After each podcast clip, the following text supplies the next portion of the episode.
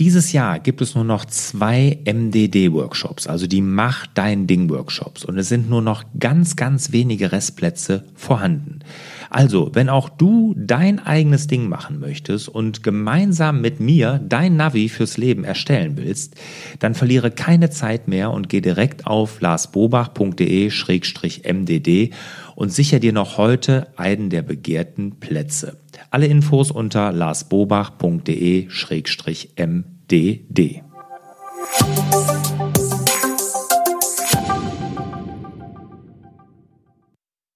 Hallo und herzlich willkommen zu Frag Lars. Mein Name ist Lars Bobach. Ich gebe Orientierung im digitalen Dschungel, sodass wieder mehr Zeit für die wirklich wichtigen Dinge im Leben bleibt. Ja, und der digitale Dschungel, das sind natürlich diese ganzen Cloud-Dienste. Und ich empfehle ja da wirklich wärmstens Googles G Suite. Da bin ich Nutzer von und großer Fan, weil es macht vieles, vieles, gerade hier bei mir in meinen Firmen einfacher.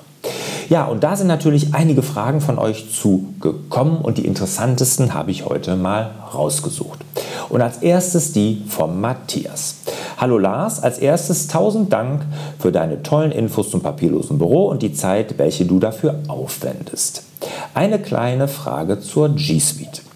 Die nutze ich noch nicht. Wir sind ein kleines Ingenieur- und Architekturbüro mit 13 Mitarbeitern und verwalten unsere Daten, leider mehrere Terabyte, offline auf dem eigenen Server. Okay. Deine Beschreibung der G Suite gefällt mir extrem gut und da wir an den Projekten eh immer im Team arbeiten, wäre das bestimmt ein weiterer Gewinn. Nun meine Frage, wie verwaltest du deine Daten? Sind eure Daten offline auf einem Server und ihr arbeitet nur online daran oder sind die Daten in der Cloud? Da unsere Dateien und unsere Datenvolumen sehr groß sind, sagt mein IT-Spezi, dass es wahnsinnig langsam würde, wenn wir unsere großen Dateien alle in die Cloud legen würden. Hast du da einen kleinen Tipp für mich? Matthias, selbstverständlich eine super Frage und mit dem IT-Spezi, das finde ich wirklich richtig klasse.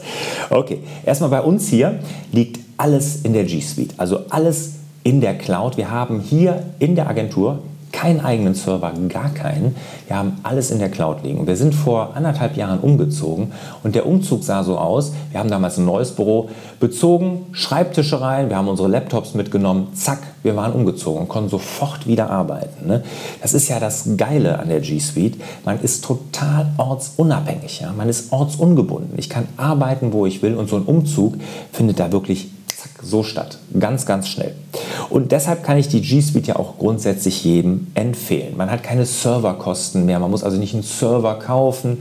Ne? Die kostet in der Anschaffung viel Geld und die Wartungskosten. Wenn ich an das denke, alleine was wir da an Updates und allen Pipapo immer bezahlt haben, da war ja grundsätzlich immer einer beschäftigt jeden Monat mal. Ne? Und dann natürlich auch, muss man sagen, die Verfügbarkeit, die war lange nicht so gut wie mit der G Suite. Also bei der G Suite kaum Ausfallzeiten, unser Server immer mal wieder. Ja, also das ist ein riesen, riesen Vorteil. So, zu dem IT-Spezi. Du kannst natürlich auch einen Frosch fragen, was er machen würde, um Sumpf trocken zu legen. Da kriegst du eine ähnliche Antwort. Ja? Ein IT-Spezi, ja, der so einen Server verwaltet, einrichtet, vielleicht sogar verkauft, wird ja nie sagen, das funktioniert gut. Ja? Ist ja klar. Also der ist natürlich auch der falsche Ansprechpartner da. Ne? Also grundsätzlich würde ich nicht unbedingt jemanden fragen, der da einen Profit von hat, wenn du deinen eigenen Server hast. Zu langsam kann ich nicht sagen, das hängt natürlich nur an deiner Internetleitung, wie schnell die ist. Wir hier in Leverkusen, wie wir hier sitzen, haben eine 100 Megabit Leitung. Ne? Das ist jetzt okay von der Geschwindigkeit. Ich weiß, in Großstädten wie Düsseldorf oder Köln hier im Umkreis, die haben teilweise bis zu 400 Megabit Leitungen. Also richtig, richtig schnell. Aber die 100 Megabit, die wir haben, vollkommen ausreichen. Also ich merke nicht einen Unterschied, ob die Daten hier liegen würden oder in der Cloud. Wichtig dabei ist natürlich nicht nur das Download, auch Upstream nennt man das. Also wenn du was hochlädst, das muss auch sehr schnell sein. Und da haben wir hier 40 Megabit pro Sekunde, auch super schnell. Also ich merke hier keine Versch äh, irgendwelche Verzögerung oder sowas. Das geht wirklich richtig, richtig schnell. Also ich habe mal einen G Suite-Experten gefragt, der sagt ab 50 Megabit pro Sekunde. Und wenn du das hast, dann macht eine G Suite immer Sinn. Ja, also dann merkst du da keine großen Verzögerungen, auch wenn du Terabyte an Daten hast. Aber wichtig, Upstream-Geschwindigkeit, die musst du beachten. Und das ist meistens das Teure an der Internetverbindung, dass du eine große Upstream-Geschwindigkeit hast. Also, kann ich dir nur zu raten und IT-Spezies sind die falschen, die man da fragen kann. Okay, kommen wir zur nächsten Frage und die kommt vom Thomas. Hallo Lars, ich nutze die G Suite im Unternehmen und wurde von unserem EDV-Berater mit den Anforderungen der GOBD konfrontiert. Bislang verwenden wir den Google Vault, der ebenfalls Mails und Dokumente archiviert. Diese erlaubt aber auch das Löschen bestimmter Inhalte, was der GOBD widerspricht. Wie hast du dieses Problem gelöst? Ja, für alle, die es nicht kennen, die GOBD, das ist die Grundsätze zur ordnungsgemäßen Führung und Aufbewahrung von Büchern, Aufzeichnungen und Unterlagen elektronischer Form sowie zum Datenzugriff. Also man sagt eigentlich, man muss die Daten nach GOBD ablegen, wenn sie zur Buchhaltung gehören und irgendwelche Vertragswerke. Ne? Und wir speichern das alles, was zur Buchhaltung und so gehört, eh bei Datev-Unternehmen online. Und die sind da GOBD-konform. Ja, also alles, was Buchhaltung angeht, speichern wir eh nicht im, im Google Drive, also in der G Suite, sondern bei Datev Unternehmen online. Da liegt das dann ordentlich, revisionssicher und allen Pipapo, sodass wir uns da keine Gedanken machen müssen. Okay, kommen wir zur Frage von Frank. Hallo Lars, ich bin auf Empfehlung auf deine Seite gestoßen sie hat mir auf Anhieb meinen Bedarf getroffen. Sehr gut. Meine Fragen. Erstens, Zusammenspiel G Suite-Dokumente in Drive mit Evernote. Ich habe eine thematisierte Ordnerstruktur in Google Drive. In jedem Ordner liegen Google-Dokumente, Docs, Sheets, Slides als auch zugehörige Dokumente unterschiedlicher Art, PDFs, Bilder, Präsentationen. Ich habe so gut wie immer diesen Mix. Einige Google-Dokumente sind dann noch in Bearbeitung. Hm? Zum Beispiel mein Steuerordner. Dort liegen eingescannte BWAs, als auch ein lebendes Google Sheet mit meinem Forecast. Mhm. Wenn ich jetzt anfange, die PDFs nach Evernote zu schieben, reiße ich ja diesen Kontext auseinander. Ich habe dann zwei Orte, wo ich zum gleichen Thema Dokumente ablege. Wie organisierst du das? Sehr gute Frage von dir, Frank. Vielen Dank dafür. Also wir haben ja grundsätzlich die Ablage in Evernote und wir legen alles wirklich in Evernote ab. Ja, da ist die zentrale Ablage. Und dort finde ich auch alles wieder. Im Google Drive, in der G Suite, da liegen nur aktive Dokumente, wie du das eben genannt hast, für den Forecast. Genau das, die Planung, habe ich auch im Google Drive liegen. Oder eine Präsentation, die ich halte, ne, die wird natürlich auch im Google Drive gespeichert. Wenn ich die dann gehalten habe, dann lege ich die als PDF immer in Evernote ab. Also Evernote ist wirklich ein Archiv. Da arbeite ich nicht aktiv mit. Ne?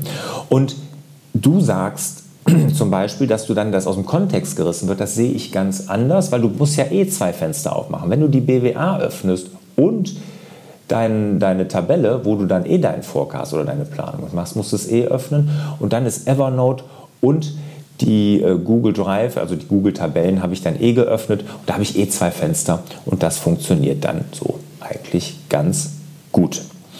Ja, als zweites suchen und finden. Ne? Er schreibt, ich kann auch nur das finden, von dem ich weiß, dass ich es habe. Ich habe thematisiert viele Dokumente in einem Ordner. Ich schaue in dem Ordner und sehe alles zu dem Thema. Oft sind Dokumente dabei, an die ich mich nicht mehr erinnert hätte. Wenn ich jetzt alle Dokumente in Evernote hätte, dann hätte ich in diesem Zusammenhang nicht mehr. Ich könnte jetzt Tags vergeben, müsste aber bei jedem neuen Dokument wissen, unter welchem Tag die alten Dokumente abgelegt wurden. Außerdem widerspiegelt eine Ordnerstruktur den Kontext, also brauche ich entweder für jedes Dokument viele Tags, was fehleranfällig, oder Longtail-Tags, was unpraktikabel ist. Wie machst du das?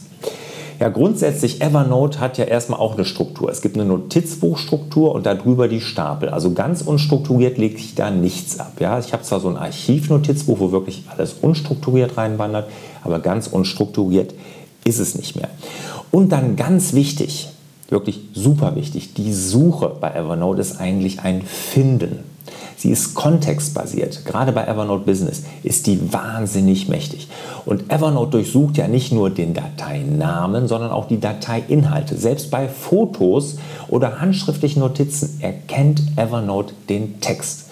Ja? Und wenn du jetzt was suchst, ja, zu einem bestimmten Thema, dann holt er wirklich alle Dokumente in deiner riesen Datenbank hervor, wo dieser Textschnipsel zu finden ist. Also verlieren tust du da nichts.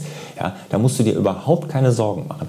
Ich hatte mal das Beispiel von einem Lieferanten, wenn man zu einem Lieferanten alles wissen will, in die Suche den Lieferantennamen eingeben und dann holt er aus allen Notizbüchern diesen Lieferantennamen wieder hoch. Also alle Dokumente mit diesem Lieferantennamen. Das ist wirklich wahnsinnig mächtig. Und Tags grundsätzlich sind nicht fehleranfälliger als Ordner. Tags sind viel mächtiger als Ordner sogar. Ja? Zum Beispiel bei dem Lieferanten kann ich dann über, wenn ich den Tag-Namen des Lieferanten vergebe als Tag, kann ich über alle Ordner, kann ich dieses finden. Und das ist wirklich ein wahnsinniger Mehrwert. Und jetzt eine Frage an dich, lieber ähm, na, Frank, genau, lieber Frank. Wie oft hast du ein Dokument, was du ablegen willst, ja, und du bist dir gar nicht sicher, in welchen Ordner das jetzt gehört. Wie oft musst du überlegen, packe ich das eher da rein oder da rein? Das ist doch häufig so, dass man sich das überlegen muss. Ja. Und das ist schon aus meiner Sicht schon wieder kognitiver Overload. Du musst dir überlegen, wo lege ich es ab.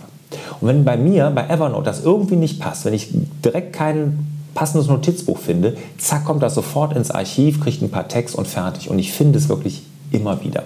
Also das ist wirklich gar nicht schwierig oder fehleranfällig. Es ist simpel und es ist, du findest alles, alles wieder. Ja, das waren jetzt die ersten Fragen. Es kommen noch einige mehr. Deshalb habe ich diese Frag-Las-Folge auch in zwei Teile aufgeteilt. Ja, das war jetzt der erste Teil zu dem Thema G Suite und der nächste kommt dann in der kommenden Woche. Und wenn ihr zwischenzeitlich Fragen an mich habt zur G Suite oder zu irgendeinem anderen Thema, dann schreibt mir einfach eine E-Mail an fraglars.larsbobach.de und dann sage ich mal Danke und auf bald. Ciao!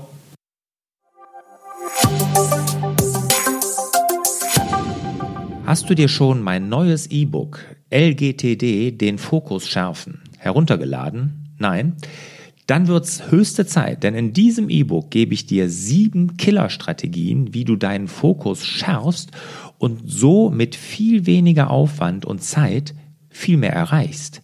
Alle Infos dazu und die Downloadmöglichkeit findest du unter larsbobach.de-fokus. Ich wiederhole nochmal larsbobach.de-fokus und Fokus mit K.